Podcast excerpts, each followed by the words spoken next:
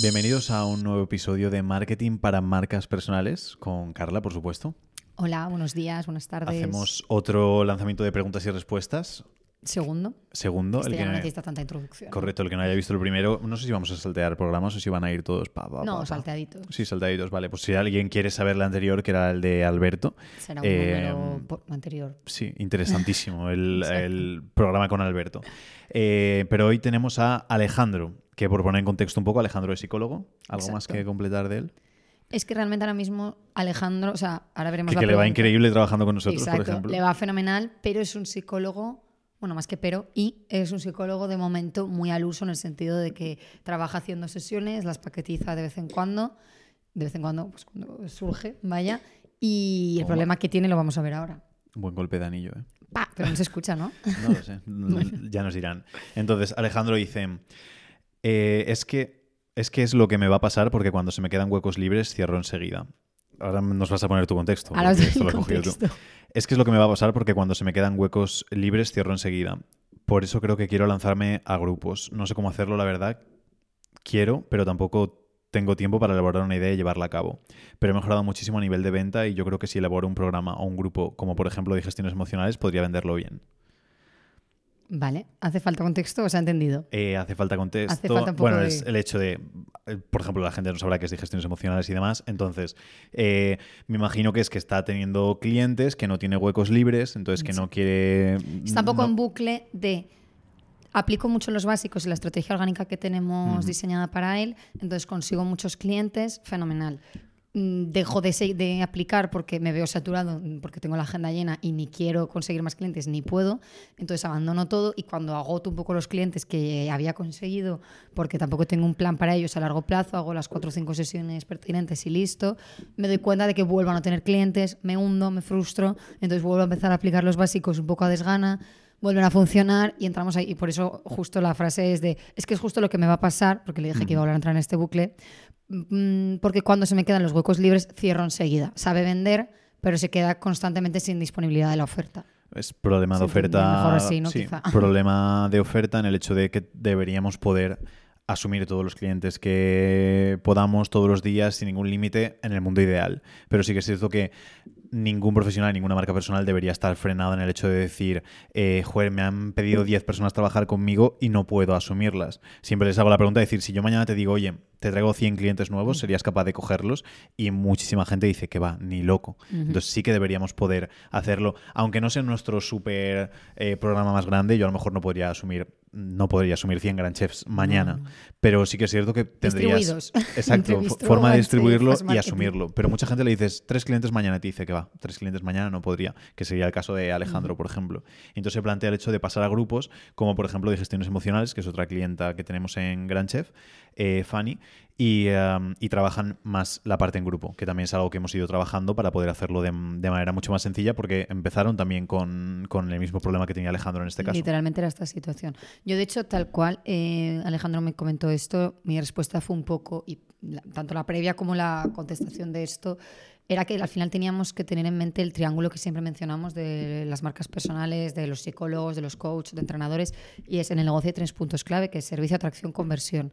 La mayoría de gente que entra tanto en Bistro como en Grand Chef suele tener problema de conversión, porque todo el mundo se ha especializado mucho en su servicio, se ha creado una marca personal, más o menos tiene una audiencia, más o menos grande, no hace falta volverse locos, pero el problema es que no sabe vender.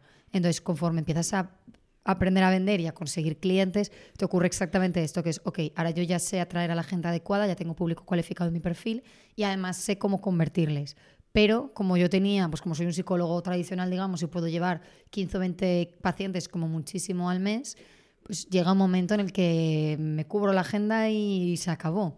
Entonces ahí es, me mantengo en eso, que es lo que podría haber hecho Alejandro también, decir, oye, pues estoy contento, sé que sé llenar mi agenda cada vez que se vacía y listo. O en el caso de Alejandro lo que ha ocurrido es como se da cuenta que otros compañeros sé que están ideando otro tipo de estrategias para seguir creciendo, porque ahora que ya saben vender hay que aprovecharlo, pues evidentemente es un poco lo que quiere y lo que toca. Entonces, ¿qué le recomendarías? Vale, exacto. Entonces, recomendación. Claro, es que aquí sí que te las escribí. Bueno, Ah, te no, las no las- no las he leído, Vale. no las no pasa nada, te las cuento, las dices si las apruebas. Aunque Vale. ya están transmitidas, pero bueno, tú dices si las apruebas. Aquí al final lo que le dije y lo que estuvimos comentando es que hay como dos pasos. Lo primero, si nos estamos dando cuenta que cerramos muy rápido y que el, más del 70% de las llamadas que hacemos las cerramos, que esto ha pasado con muchos clientes, eh, lo que hay que hacer, lo primero, sin cambiar nada y sin complicarse la vida, es una subida de ticket, porque quiere decir que lo estamos regalando. O sea, si todo el mundo ve valor en lo que contamos y no solo valor, sino que siente que es un regalo, es porque posiblemente lo es y nosotros estamos desperdiciando un poco el tiempo cogiendo tanta gente por un ticket tan bajito. Entonces, lo primero es una subida de ticket, que en ello estamos.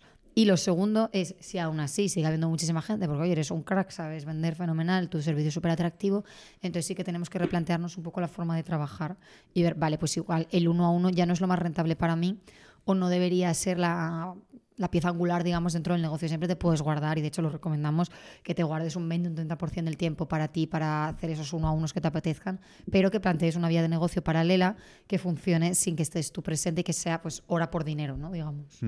Y entonces aquí pone opción no subir ticket hecho, en el caso de Alejandro. ¿Eso es que ya lo ha hecho antes o es lo que le has recomendado ahora? No, exacto. Es que esto Alejandro ya lo hizo. Ya hizo la subida de ticket para paquetizarlos, las sesiones. Y ahora tocaría la segunda opción. Vale, hay una tercera opción también que no la solemos recomendar porque es un jaleo increíble, pero por si alguien sí que le aplica, que es el hecho de eh, coger y seguir haciendo uno a unos, pero con ayuda de una segunda persona, que sería el hecho de pasar Muchos al primer psicólogos hacen eso y tienen idea, porque justo he hablado con dos psicólogas esta semana y hay como mucha mentalidad de eso, de coger pacientes tú y derivarlos. Sí, lo vi en la llamada que habías hecho que decía eso, cada persona que hiciese 15, 15 20. un poco es la mentalidad.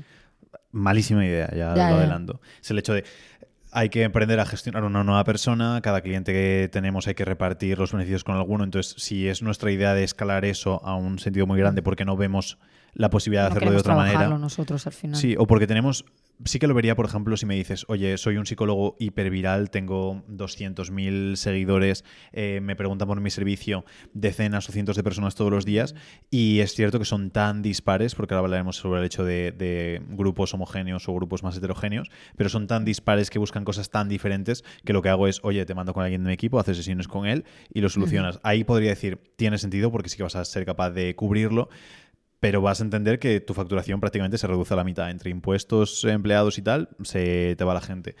Y la otra opción es el hecho de pasar a, trabajar en grupo, que ahí por mí es mucho más óptimo por el hecho de que vamos a poder facturar más de lo que estábamos facturando antes trabajando menos y no teniendo que controlar no controlar en el mal sentido, sino tener que estar pendiente de un empleado que al final requiere también esfuerzo, estrés, que si es algo que no nos sobra, tiempo especialmente, pues es algo que tenemos que entender que es un hándicap en un inicio. Y normalmente la gente llega al tope cuando está facturando 3, 4 o 5 mil, que tampoco es tanta locura como para decir me puedo poner a pagarle a una persona, dedicarle tiempo, etcétera, etcétera. ¿Qué pasa? El hándicap es el hecho de que a veces no tenemos un grupo tan homogéneo como para hacer un grupo o que nos da miedo hacer un grupo y sentir que dejamos a gente fuera. Sí, de hecho, justo respecto a la persona que has mencionado, que te lo dije ayer, la, chica psicóloga, una de las primeras preguntas que hacemos siempre, que evidentemente le dice es, oye, ¿qué nicho tienes? ¿Con qué tipo de perfil trabajas? Y enseguida también algo muy común en psicólogos es, no, cualquier persona, cualquier problema lo tratamos y si no busco un compañero y se lo paso y demás, es como ya empezamos mal, porque sí, evidentemente un psicólogo entiendo que puede tratar mm, cualquier cosa y si no siempre habrá algún compañero al que se lo pueda derivar. Pero aquí también estamos hablando un poco de estrategia de negocio, de comunicación de marca, de marca personal. Si tú no estás especializado en algo concreto, ¿por qué alguien te va a seguir? O sea, yo para qué quiero seguir a un psicólogo random de la vida. Y, que vas a tener clientes, queda muy feo decirlo, pero vas a tener clientes de calidad muy floja. Hmm. Porque eso es como pasa. Es que en medicina, eh, a nivel, porque psicología puede ser médicos, etcétera, lo que quieras, pero el tema es que en medicina sí que está como muy habituado el hecho de decir hay especialistas para cada cosa. ¿Y quieres ser especialista? Claro, y vas al especialista. En psicología todavía es como, mm, tengo este problema, ay, pues tienes que ir a terapia o tienes que ir a un psicólogo y es como, vale, pues ¿conoces a algún psicólogo? Hmm. Sí, esta persona porque todavía lo vemos muy así, pero yo los perfiles de psicólogos más top que conozco son perfiles que están especializados en algo concreto y son psicólogos especializados, especializados en eh, terapia familiar o terapia con niños o depresión o parte de sexología o parte de eh, lo que sea en concreto. Y esa gente es la que después puede cobrar unos tickets mucho más elevados, normalmente consigue resultados mucho más mm, rápido y mejor. Estás mucho más habituado, que es cierto que un psicólogo dirá, bueno, yo puedo gestionar más o menos a todo el mundo. Si todos los días las 10 sesiones que tienes al día eh, las hicieses sobre el mismo problema, te aseguro que ibas a mejorar mucho más en ese problema.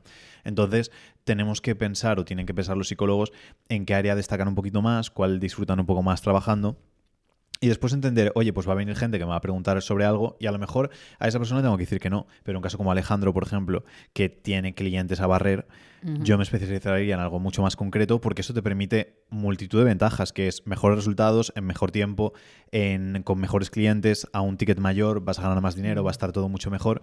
Y después si llega algún cliente que no puedes atender, pues directamente lo pasas hacia Sí, otro no hace lado. falta que de todas partes saques algo, lo puedes pasar desinteresadamente y punto. Y empiezas a traer ese perfil de público mejor. Si te Que empiezas a centrar. menos, claro, si te empiezas a centrar en, yo sé, en terapias de pareja o de matrimonios, ¿cómo se llama? Concilia, ¿no? Sí, conciliación, Conciliación familiar. sí, o es lo mismo. Vale. Parejística. Pues eh, si te centras en terapia parejística, eh, ves que empiezan a, empiezas a crear contenido y empiezas a tener fama en ese nicho y empiezan a acercarse personas que, que lo quieren hacer. Y cuando tienes un problema que es, ay, me siento un poco triste, que luego puede ser todo lo grave que quieras, pero me siento un poco triste, pagas X cosa, pero mm, tengo una relación de pareja, me está yendo mal y estoy buscando una persona que en serio me pueda ayudar y que sea especialista en esto, pues puedes pagar mucho más, puedes dedicarle mucho más. Y no solo que ganes más dinero, sino que la persona se toma mucho más en serio el hecho de solucionar eso. Y es lo mismo que pasa con entrenadores, es lo mismo que pasa con coaches, es lo mismo que pasa con todo, mismos. con nosotros mismos. Cuando te centras en algo más concreto, eh, pues se ve. Y entonces ahí es cuando es muy fácil pasar a trabajar en grupo. Que no tiene lo mismo que hablábamos en el episodio anterior con Alberto. No tiene que ser, vale, pues trabajo todo en grupo y ya está. Pero puede ser parte y parte. Puede ser, oye chicos, pues eh, lo que funcionamos es una, una terapia a la semana y hacemos una semana individual y una semana en grupo. Si hacemos, si tenemos 10 clientes, en la semana en la que nos lo hacemos en grupo, si hacemos dos semanas al mes, nos hemos ahorrado como 18 sesiones. Entonces, el potencial es muy, muy grande. Y si el grupo es homogéneo, no es que solo nos ahorremos tiempo, sino que los resultados probablemente sean mayores, la gente conecte, cree cierta comunidad, le guste todo ese aspecto. Entonces, me parece muy, muy top el hecho de pasar al grupo. Y yo era el primero que era súper reacio al tema del grupo, porque no me gustaba nada. Y, y en, antes de empezar en grupo era como infoproducto y luego trabajo individual con clientes y ya está. Y fue a raíz del primer coach que tuvimos Carla y yo, que dijeron, beneficios del grupo, este, este, este, empezaron a marcar un montón y dijimos, joder, vamos a probar. Y no hemos vuelto atrás desde hace ya tres años. Todo, todo, todo en grupo, porque siempre tiene muchísimas ventajas. Exacto, sí. Me estaba, que, estaba pensando lo del tema de la especialización, porque sí que es cierto que mucha gente tiene ahí un poco como de barrera. Y esa barrera luego, o, o esa, ese no tomar la decisión, digamos, de en quién estás especializado, se va manifestando después en distintas cosas, entre ellas el no poder crear un grupo. Porque, de hecho, justo esto es lo que le ha pasado a Alejandro, que Alejandro desde el principio, que creo que también llevamos trabajando con él desde antes de verano o verano, porque me acuerdo hablar con él el verano pasado, ya cuando empezamos me dijo, no tengo un nicho definido, aunque bueno, viene mucha gente por ansiedad, viene mucha gente por esto otro, pero todo. En ese momento nosotros siempre, vale, ok, todo, todo, vamos a aprender a vender y luego ya veremos cómo solucionamos el resto. Pero claro, llega un momento en el que ese no tomar la decisión se va evidenciando cada vez más. Es que no puedes crear ese grupo o no puedes crear un contenido con el que te sientas cómodo si no sabes a quién te diriges y también está un poco también no, está reñido con ese miedo a, ay, entonces no voy a conseguir más clientes. Y ahí viene un poco toda la reflexión que has hecho de, no, vas a conseguir mejores clientes, va a llegar muchísimo más público cualificado, vas a poder cobrar más.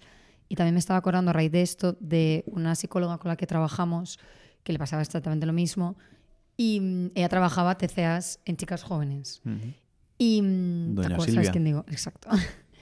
Y, mm, y se lo dije, le dije, imagínate que tú, porque además tenía niños, hijos, imagínate que tienes una hija que tiene un trastorno, una anorexia, por ejemplo, y tiene 14 años. ¿Qué prefieres? ¿Llevarla a un psicólogo aleatorio general? No sé si se llama general, un psicólogo, sí, ¿no? Un psicólogo. Un psicólogo del Sí. ambulatorio, de lo que sea, genérico, que trate tanto la ansiedad como la anorexia, como los problemas en pareja, o a una, una psicóloga especializada en trastornos de conducta alimentaria de chicas de 14 a 18 años. Pues evidentemente prefieres llevarla a la segunda y no solo eso, sino que pagas muchísimo más por la segunda. Y te fías muchísimo más y te lo tomas mucho más en serio, ella se va a sentir seguramente más a gusto, vas a ver que el día a día de la psicóloga es eso, que no es, ah, tú qué sabrás si estás todo el día hablando con señores. No, todo el día hablo con niñas como tú o con chicas. Entonces, que pensemos también ese punto de vista de consumidor, no solo del que vende, sino tú cómo consumes, cómo compras las cosas, qué prefieres. Pues lo mismo prefieren el resto. Sí, es que solo tiene sentido ir general si vamos por precio y podemos abarcar a todo el mundo. Pero si ya tenemos límite en clientes y demás, vamos a quedarnos con los mejores. Exacto. Y nos hemos ido un poco de la dinámica, pero la conclusión entonces era que Alejandro tiene tres opciones, ¿no? Sí. Bueno, más que tres opciones, he puesto opción, pero es más bien tres pasos, quizá. Mm, sí, no haría falta subir el ticket si, por ejemplo, pasamos a grupo, podemos mantener el Mm. mismo ticket y ganaríamos más dinero igualmente. Tres alternativas. Sí, pero sí que podría eh, subir y quiero decir, pueden ser complementarias Mm, unas a otras, exacto. pero puede subir ticket, puede crear grupo y o puede contratar a alguien para que le eche un cable con, con hacer sesiones uno a uno. Fenomenal ese nexo y O. Perfecto. Y con esto ya está respondido. Casi se lo voy a mandar a Alejandro porque tiene aquí más información, creo. Correcto. Así que nos vemos en el siguiente, Carla. Hasta la próxima.